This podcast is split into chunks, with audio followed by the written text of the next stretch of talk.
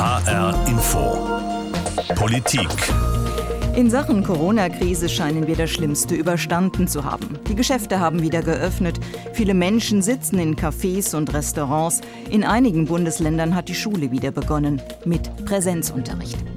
Und dennoch, ein ungutes Gefühl, das bleibt, denn die Corona-Infektionszahlen steigen.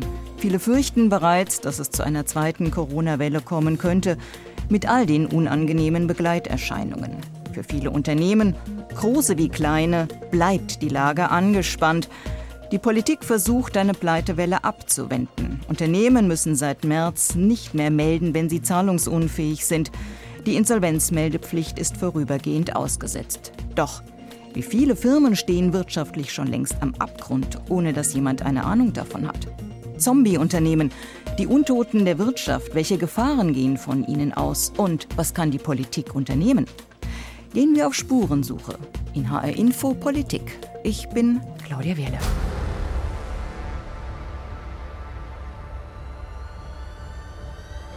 Ja, es gibt sie, die Zombies im Film. Und es gibt Zombies in der Wirtschaft.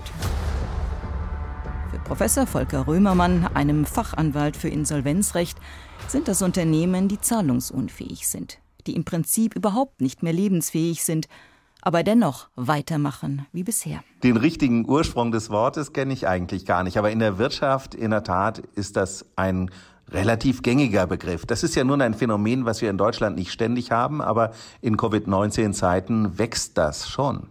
Wie viele Unternehmen in solch eine Kategorie einzuordnen sind, das ist schwer zu sagen. Sie kommen aus allen Bereichen der Wirtschaft. Gastronomiebetriebe sind dabei, Touristikunternehmen, Maschinenbauer, Unternehmen aus dem Messebau, große Konzerne sind genauso vertreten wie kleine und mittelständische Firmen. Spannend ist, welche Unternehmen sind das? Kann man konkrete Namen nennen? Gibt es Zahlen, Statistiken? Wen man auch fragt, sie alle bleiben sehr vage in ihren Antworten. Die Experten wollen sich nicht festlegen. Ich kann keine Namen dazu nennen, nein, leider nicht. Sagt beispielsweise Insolvenzanwalt Volker Römermann. Es gibt ja ein paar Unternehmen, von denen öffentlich bekannt geworden ist, dass die gestützt werden vom Staat. Also das ist ja auch relativ klar zu sehen, wenn ein Reisebüro seit März keine Umsätze mehr hat, sondern nur noch Ausgaben hat und nur noch von der Substanz lebt, äh, dass da die Verbindlichkeiten irgendwann höher sind als das, was noch an Mitteln vorhanden ist. Die Mittel sind schnell aufgebraucht. Ne? Bei vielen sind sie schon längst aufgebraucht. Auch Marcel Fratscher, der Präsident des Deutschen Instituts für Wirtschaftsforschung, bleibt sehr vage in seiner Antwort. Jedes Unternehmen erfährt mal schwierige Zeiten, in denen das Geld knapp ist und man auf große Kredite angewiesen ist. Solange man aber eine gute Zukunftsperspektive hat, kann so eine Durchstrecke ja durchaus überkommen werden. Und in einer solchen Krise wissen wir nicht, welche Unternehmen werden überleben, welche nicht. Ähnlich ist die Antwort von Patrick Ludwig Hansch. Er ist der Leiter des Bereichs Wirtschaftsforschung bei der Wirtschaftsauskunftei Kreditreform. Kreditreform, das ist ein Unternehmen, das Auskunft über die Kreditwürdigkeit und Zahlungsfähigkeit von Verbrauchern und Unternehmen gibt. Ja, so verkürzt kann ich das leider nicht sagen. da komme ich ein bisschen Teufelsküche, weil wir haben ja im Unternehmen die Gefahr laufen, ein Zombie-Unternehmen zu werden. Richtig Aufschluss darüber, ob ein Unternehmen per Definition tatsächlich ein Zombie-Unternehmen ist, das erfährt man nur mit dem Blick in die Bilanzen. Und wie Sie wissen, Bilanzen müssen nicht alle Unternehmen vorlegen. Gerade kleine und mittelständische Unternehmen müssen teilweise keine Bilanzen vorlegen oder nur verkürzt. Deswegen kann man hier nicht mit Sicherheit davon ausgehen, ob es sich um ein Zombie-Unternehmen handelt handelt. Aber die Gefahr, diese große Gefahr aus der Masse der Zombie-Unternehmen, die ist ganz real und in der Regel mündet nach wie viel Zeit auch immer ein Zombie-Unternehmen in der Insolvenz. Aber in der Zwischenzeit kann es erheblichen Schaden anrichten. Und das ist die eigentliche Gefahr von den sogenannten Untoten der Wirtschaft. Also, es gibt sie, die Zombie-Unternehmen, die Untoten in der Wirtschaft. Doch keiner will sich so recht festlegen, wer alles dazugehört. Es gibt auch keine konkreten Zahlen bloß Schätzungen. Wir haben festgestellt im Jahr 2019, dass es rund 300.000 Unternehmen gibt, die Gefahr laufen bzw. kurz davor sind oder schon Zombie-Unternehmen sind. Das sind rund 7 bis 8 Prozent der deutschen Unternehmen. Für das laufende Jahr 2020 nach aktuellem Stand in dieser schweren Rezession wird sich diese Anzahl der Unternehmen ähm, weit höher auswirken bzw. wird steigen. Und da werden wir feststellen, dass, oder nach aktuellem Stand haben wir festgestellt, dass über eine halbe Million, also rund 15 Prozent der deutschen Unternehmen Gefahr laufen, ein Zombie-Unternehmen zu werden. Man könnte auch sagen, jedes sechste Unternehmen läuft Gefahr, ein Untoter der Wirtschaft zu werden. Und diese Entwicklung setzt sich je nachdem, welche Maßnahmen durchgesetzt werden, auch weiter fort.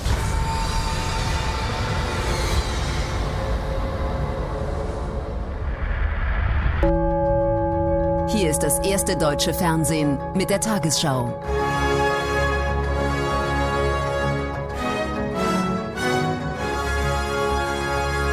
Heute im Studio Linda Zerwakis. Guten Abend, meine Damen und Herren. Ich begrüße Sie zur Tagesschau. Die Corona-Pandemie hat die deutsche Wirtschaft in die tiefste Krise seit dem Zweiten Weltkrieg gestürzt.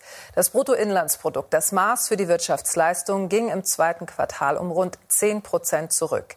Auf dem Höhepunkt der Finanzkrise 2008, 2009 war der Rückgang nur etwa halb so groß.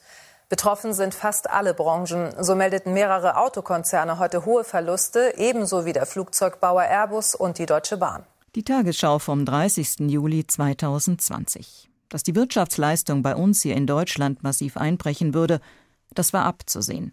Denn als im Februar, März die Zahl der Corona-Infizierten immer weiter anstieg, da wurden drastische Maßnahmen ergriffen, um die Ausbreitung der Corona-Pandemie in den Griff zu bekommen. Von heute auf morgen Geschäfte geschlossen, Fabriken mussten ihre Produktion einstellen, Lieferketten wurden unterbrochen, selbst wer bemüht war, seinen Betrieb aufrechtzuerhalten, in vielen Fällen war das überhaupt nicht möglich, auch weil die Kundschaft weggeblieben ist oder gar nicht die Möglichkeit hatte zu kommen. Ja, und das nicht nur in einer Stadt, in einer Region, sondern im Prinzip auf der ganzen Welt. Für den Ökonomen Marcel Fratscher eine außergewöhnliche Situation. Eine solche Pandemie, ähm, ein gemeinsamer Schock für die gesamte Welt ist außergewöhnlich, weil niemand dem entkommt, äh, kein Sektor, kein Mensch, kein Unternehmen, die nicht betroffen sind.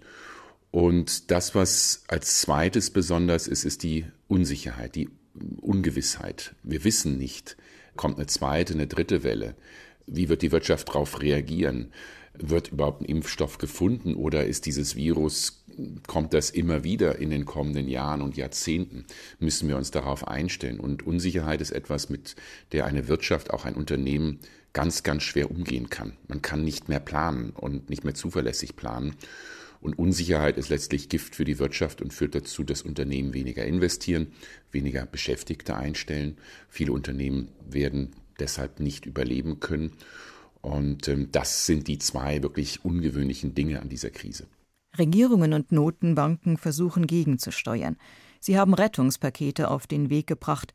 Da geht es um Milliarden, um unvorstellbar große Summen, um Unternehmen, ja ganze Staaten vor dem Kollaps zu bewahren. Und alle signalisieren, wenn die Maßnahmen nicht ausreichen, wir stehen bereit nachzulegen. Bundesfinanzminister Olaf Scholz von der SPD formuliert das sehr plastisch. Wir wollen mit Wumms aus der Krise kommen. Peter Altmaier dazu, Bundeswirtschaftsminister von der CDU. Wir sind bereit, auch in Zukunft mit den Unternehmen, mit der Wirtschaft, mit denen, die im öffentlichen Dienst Verantwortung tragen, gemeinsam so eng zusammenzuarbeiten, dass wir sicherstellen können, dass aus dem erforderlichen Wumms nicht versehentlich ein Bums wird, wo die Dynamik verpufft, bevor sie wirksam geworden ist. Auch Markus Söder von der CSU ist zufrieden. Er sieht sich mit den Maßnahmen auf dem richtigen Weg. Ich glaube, die größere Gefahr wäre, wenn wir jetzt nichts tun. Um die Zukunft zu gestalten, darf man in der Gegenwart nicht versagen. Doch mit Geld allein ist es nicht getan. Im März 2020, also kurz nachdem die meisten Unternehmen geschlossen, die Produktion in vielen Betrieben heruntergefahren worden war, da ging es im Bundestag um eine ganze Reihe von Maßnahmen, um die schlimmsten wirtschaftlichen Folgen der sich immer weiter ausbreitenden Pandemie zumindest einigermaßen in den Griff zu bekommen. Bundesjustizministerin Christine Lambrecht tritt am 26. März vor das Rednerpult. Die Pandemie Covid-19 stellt uns alle als Bürgerinnen und Bürger, als Abgeordnete, aber auch uns Regierungsmitglieder vor, große, vor sehr große Herausforderungen. Und der Vizekanzler Scholz hat heute Morgen zu Recht gesagt, für den Umgang mit einer solchen Krise, mit einer solchen Herausforderung gibt es keine Blaupause. Aber wir alle haben dennoch unter Hochdruck uns dran gemacht, die Herausforderung anzunehmen und äh, in der Bundesregierung in den Ministerien Gesetze erarbeitet, die die notwendigen Hilfen und die notwendigen Entscheidungen auch enthalten. Im Gesundheitswesen, damit diejenigen, die äh, dafür sorgen, dass Menschen gesund bleiben können, äh, alle Voraussetzungen auch haben in Bezug auf wirtschaftliche Hilfen, damit äh, Auswirkungen beispielsweise bei Einnahmeausfällen durch Kurzarbeit oder wenn Aufträge wegbrechen abgefedert werden können.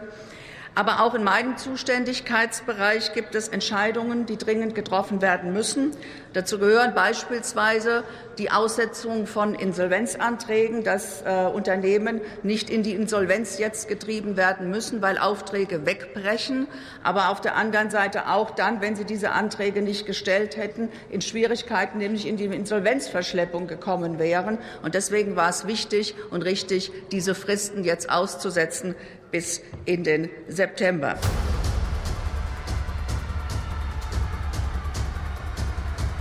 Die Aussetzung von der Insolvenzantragspflicht. Was die Bundesjustizministerin da so beiläufig erwähnt, das hat in der Praxis gewaltige Auswirkungen. Normalerweise müssen Unternehmen nämlich Insolvenz anmelden, wenn absehbar ist, dass sie zahlungsunfähig geworden sind. Sie müssen dies unverzüglich tun, sonst macht sich das Management strafbar. Diese strengen Regeln, diese Insolvenzantragspflicht ist nun bis Ende September ausgesetzt worden. Die Frist kann sogar bis März kommenden Jahres verlängert werden. Die Bundesjustizministerin spricht von einem wichtigen Baustein, um die wirtschaftlichen Folgen der Pandemie abzufedern. Für Unternehmen bedeutet das erst einmal, sie haben Zeit gewonnen. Zeit, um sich in dieser schwierigen Situation neu aufzustellen. Eine solche Galgenfrist ist auch sehr wichtig, sagt Jutta Rump vom Institut für Beschäftigung und Employability in Ludwigshafen. Jutta Rump ist Professorin. Sie beschäftigt sich seit vielen Jahren mit Fragen zum Personalmanagement und mit der Organisationsentwicklung in Betrieben. Das, was momentan passiert, das hat unvorstellbare Dimensionen, sagt sie. Wenn, oder ich will das mal an einem Beispiel sichtbar machen. Wenn wir ein Unternehmen haben, das hat ein sehr gut funktionierendes Erfolgsmodell gehabt, ein Geschäftsmodell, das sehr erfolgreich war. Das Unternehmen hat darüber hinaus in Prozessen und Strukturen einfach, ähm, ist sehr gut aufgestellt. Die Mitarbeiter und Mitarbeiterinnen sind wirklich gut qualifiziert als solches. Also alles passt eigentlich. Also das heißt, man hat keine Fehler gemacht. Man hat immer Entwicklungen an der einen oder anderen Stelle, hat man tatsächlich immer proaktiv in den Griff bekommen und hat in der Tat auch im Wettbewerb hat man immer die Nase vorn gehabt. Und dann kommt ein Lockdown und plötzlich bricht mein Markt komplett zusammen. Meine Geschäftsbeziehungen Beziehungen brechen zusammen, meine Wertschöpfungsketten brechen als solches. Und ähm, das von jetzt auf gleich. Das heißt, ich hatte noch nicht einmal mehr eine Reaktionszeit von, selbst von ein paar Tagen, die hatte ich eigentlich gar nicht. Und jetzt quasi habe ich auf meiner Payroll den gesamten Staff, also alle meine Mitarbeiter und Mitarbeiterinnen. Ich habe noch Verpflichtungen, die ich machen muss. Ich muss letztendlich auch meine Infrastruktur irgendwie am Laufen halten. Ich versuche mich schon bei den Personalkosten über Kurzarbeiter, über Kurzarbeitergeld über, über Wasser zu halten, so. Aber ich merke, dass selbst die, die, die Rücklagen, die ich habe, die natürlich bei diesem Kostenblock, wenn kein Umsatz da ist, natürlich in, wirklich in, in so einer Geschwindigkeit zusammenschmelzen, und jetzt quasi stehe ich kurz vorm Aus. Ich muss eigentlich in die Insolvenz. Und ich habe es nicht verschuldet. Und mein Lebenswert geht quasi, dann bin ich doch nicht nur zutiefst enttäuscht und frustriert. Da denke ich, das gibt's doch gar nicht. Und ich muss die Mitarbeiter tatsächlich dann teilweise eben nicht der Kurzarbeiter übergeben, sondern entlassen. Was glauben Sie, was dann passiert? Viele Beschäftigte bekommen in der Regel mit, wie es um ihr Unternehmen steht.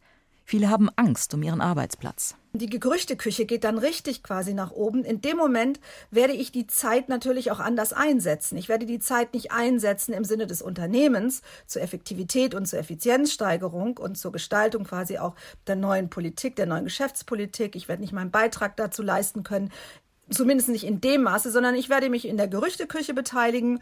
Ich werde tatsächlich natürlich auch in meinem Kopf ganz woanders sein. Und dementsprechend ist das immer ein ganz, ganz negatives Element, wenn es um Leistungsfähigkeit und Wettbewerbsfähigkeit eines Unternehmens geht, insbesondere in Krisensituationen. Also das ist natürlich eine Gemengelage von Gefühlen, die solche Unternehmer haben. Das ist auch die Erfahrung von Insolvenzverwalter Volker Römermann. Ich stelle eigentlich oft ein sehr hohes Verantwortungsbewusstsein für die Mitarbeiter gerade fest. Anders als man das vielleicht manchmal vermutet und anders als manchmal der Ruf ist, gibt es doch eine ganze Reihe von, von Unternehmern, die sagen, ich muss das hier fortführen, das bin ich meinen Leuten schuldig, die haben sich für mich eingesetzt und so weiter. Das ist ein Beweggrund. Viele hoffen einfach auf das Wunder natürlich, auf den großen Auftrag, auf die große Bestellung. Ähm, und in vielen Branchen kann man es ja auch wirklich nicht seriös vorhersehen. Wir wissen nicht, ob Quarantäne kommt, ob bestimmte Reisebeschränkungen erhöht oder aufgegeben werden. Niemand kann das wirklich für die nächste Woche sagen. Ich war gerade in Bulgarien und wir haben uns gefragt, wenn wir wiederkommen, ob wir dann 14 Tage in die Quarantäne müssen oder nicht. Und das kann sich von einem Tag auf den anderen ändern. Also ich glaube, dass da guter Wille oft dabei ist, nicht wirklich kriminelle Energie, sondern im Gegenteil, dass Unternehmer einfach versuchen, es ist gut gegangen bislang, weiter auf ihr Glück zu setzen. Aber in Covid-19-Zeiten ist das eben vielleicht nicht mehr so selbstverständlich, dass es kommt. Was gut gemeint ist, nämlich alle Hebel in Bewegung zu setzen, um Unternehmen vor dem Untergang zu retten, um Arbeitsplätze zu erhalten, das kann längerfristig zu ganz großen Problemen führen. Vom Tod auf Raten ist die Rede, von einer Ökonomie des schleichenden Stillstands, der Selbstreinigungsprozess der Wirtschaft. Er findet nicht statt. Er kann unter solchen Voraussetzungen überhaupt nicht stattfinden. Vorerst zumindest nicht. Damit werden natürlich auch Unternehmen geschützt, die eventuell auch ansonsten aus dem Markt ausscheiden müssten. Und damit wird natürlich die Entstehung von solchen Zombie-Unternehmen gefördert. Sagt Stefan Bielmeier, der Chefvolkswirt der DZ Bank. Und er ist keineswegs der Einzige, der sich große Sorgen macht. Patrick Ludwig Hansch von der Wirtschaftsauskunftei Kreditreform zählt noch ein paar weitere Gefahren auf, die von den Untoten der Wirtschaft ausgehen. Das Problem an sogenannten Zombie-Unternehmen ist, dass sie weniger produktiv sind, dass sie weniger innovativ sind, dass sie anderen Marktteilnehmern die Chance verwehren, in ihrem Bereich Erfolg zu haben. Darüber hinaus binden diese Unternehmen auch wichtiges Kapital und, das darf man nicht vergessen, in Zeiten des demografischen Wandels auch Fachpersonal in maroden Strukturen. Manch einer fürchtet gar, dass es bei uns hier in Deutschland so etwas wie eine Zombie-Wirtschaft geben könnte. Nun, ganz so weit ist es noch nicht, aber solche düsteren Prognosen, die haben ganz viel mit unserem Verständnis von Insolvenz zu tun. Wir leben in einer Kultur, die eigentlich nur Erfolge feiert, sagt Jutta Rump. Sie spricht immer wieder mit Menschen, für die es eine ganz gruselige, eine unangenehme Erfahrung ist, zu scheitern. Und dementsprechend hat das einen ganz, ganz negativen Zungenschlag.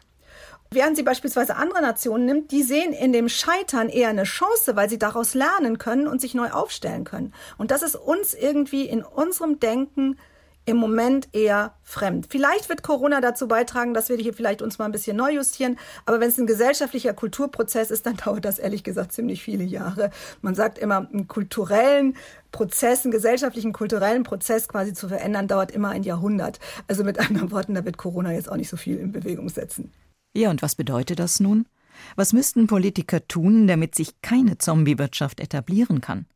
Was müssten sie tun, damit die negativen Folgen all der Maßnahmen, die in diesen Corona-Zeiten auf den Weg gebracht worden sind, möglichst gering ausfallen?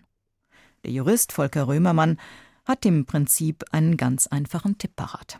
Also ich glaube, die Politik muss schlichtweg ehrlich mit den von der Pandemie betroffenen Unternehmen umgehen. Das bedeutet, wir alle müssen uns letztendlich damit abfinden, dass nicht alle Unternehmen in finanzieller Schieflage mit Steuergeldern gerettet werden können.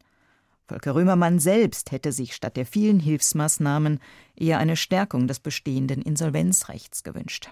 Wir haben in Deutschland ein wunderbar funktionsfähiges Restrukturierungs-, Insolvenzrecht, ein Recht, was wirklich darauf ausgelegt ist, Unternehmen wirklich zu sanieren, also zukunftsfähig zu machen.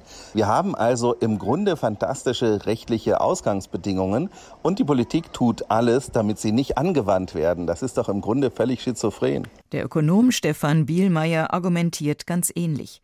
Politiker könnten gegensteuern, sagt er. Aber, und da müssen wir uns an die eigene Nase fassen, wir rutschen immer stärker in dieses Vollkasko-Denken hinein. Äh, also letztendlich wird ja mehr und mehr erwartet, dass die Politik Risiken übernimmt, Und das führt natürlich dazu, dass ich genau eine solche Entwicklung befördere.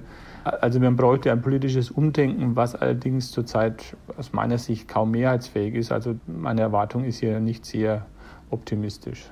Angst haben, das ist ein schlechter Ratgeber, glaubt Marcel Fratscher, der Präsident des Deutschen Instituts für Wirtschaftsforschung. Ich glaube, das Beste, was man in einer solchen Krise tun kann und muss, ist sich klug vorbereiten, äh, vorbereitet sein. Und ich denke, wir müssen uns jetzt auf eine zweite Welle vorbereiten. Wir müssen uns auf eine Welle von Unternehmensinsolvenzen vorbereiten. Die Frage, wie man das abwickeln kann. Wir müssen uns darauf vorbereiten, dass die Weltwirtschaft nicht in einem Jahr wieder hochfährt und alles wieder beim Alten ist, sondern dass es eine langanhaltende Krise ist. Unternehmen können einiges tun, indem sie Rücklagen bilden, indem sie ihr Geschäftsmodell anpassen. Äh, der Staat kann einiges tun mit Vorbereitungsmaßnahmen. Ähm, also Vorbereitung, Vorbeugung ähm, ist ein wichtiges Element und dass äh, wir in Deutschland handlungsfähig sind und einen handlungsfähigen Staat haben und auch Unternehmen haben, die sehr klug agieren. Das haben wir in dieser ersten Welle gesehen. Deshalb sollte Angst nicht die Motivation oder nicht die, sollte nicht unsere Entscheidung treiben, sondern kluges Überlegen und kluge Vorbereitung. Viele Politiker haben in den vergangenen Monaten einen guten Job gemacht, glaubt zumindest Patrick Ludwig-Hansch, der Leiter des Bereichs Wirtschaftsforschung bei Kreditreform. In der Kürze der Zeit seien sehr viele Dinge auf den Weg gebracht worden, die sinnvoll waren, sagt er. Jetzt kommt es allerdings darauf an, dass die Mittelallokation, die wir gerade haben, das heißt die Mittel, die aufgebracht wurden, um die Wirtschaft wieder in Gang zu bringen, dass die mit Blick in die Zukunft gerichtet werden. Und es geht nicht darum, wieder ins Jahr 2019 zurückzukehren, wo schon einige Dinge in Schieflage waren, sondern wir müssen nach vorne gucken, wir müssen Innovation stärken, wir müssen die Widerstandsfähigkeit der Unternehmen stärken. Und das ist, denke ich mal, eine ganz große Aufgabe für die nächsten Jahre. Und da hat die Politik maßgeblich Anteil daran, dass das zu einem Erfolg wird und nicht vielleicht sogar in eine Zombie-Wirtschaft mündet.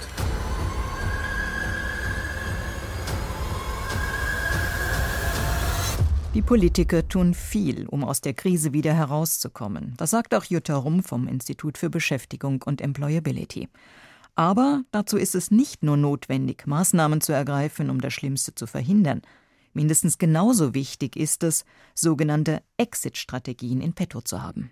Politik sollte dann tatsächlich aus diesen Maßnahmen irgendwann, nicht nur irgendwann, sondern wirklich relativ zügig auch wieder aussteigen, immer vor dem Hintergrund quasi, wie das System sich gerade stabilisiert, permanent die Situation im Blick haben, permanent in den Austausch gehen mit Experten und Expertinnen, permanent in den Austausch gehen auch mit Unternehmer und Unternehmerinnen, mit Führungskräften letztendlich, aber natürlich auch ganz ernsthaft mit den Arbeitnehmervertretern und Arbeitnehmervertreterinnen, mit den Gewerkschaften. Also permanent das Ganze abzuscannen, um dann tatsächlich genau wie quasi in den Schritt in die Krise auch dann zügig tatsächlich den Ausstieg auch machen und nicht es zu einer Never-Ending Story macht. Das ist eben auch ganz zentral. Es muss letztendlich auch ein Ausstiegsszenario da sein. Ein Ausstiegsszenario. Das heißt, die Insolvenzantragspflicht greift wieder. Unternehmen, die in Schieflage sind, müssen das auch wieder öffentlich zeigen, mit allen Folgen. Für die Politik kann das sehr unangenehm werden. Die größte Volkswirtschaft in Europa, eine Wirtschaft mit Untoten. Zombie-Unternehmen zu verhindern, das kann bedeuten, eine Pleitewelle hinzunehmen. Scheitern gehört dazu. Die Wirtschaft muss sich reinigen. Eine Vollkaskoversicherung gegen Pleiten, die gibt es nicht. Das war HR Info Politik. Sie können diese Sendung und andere Folgen noch einmal anhören als Podcast unter hrinforadio.de und in der ARD Audiothek. Ich bin Claudia Wehrle.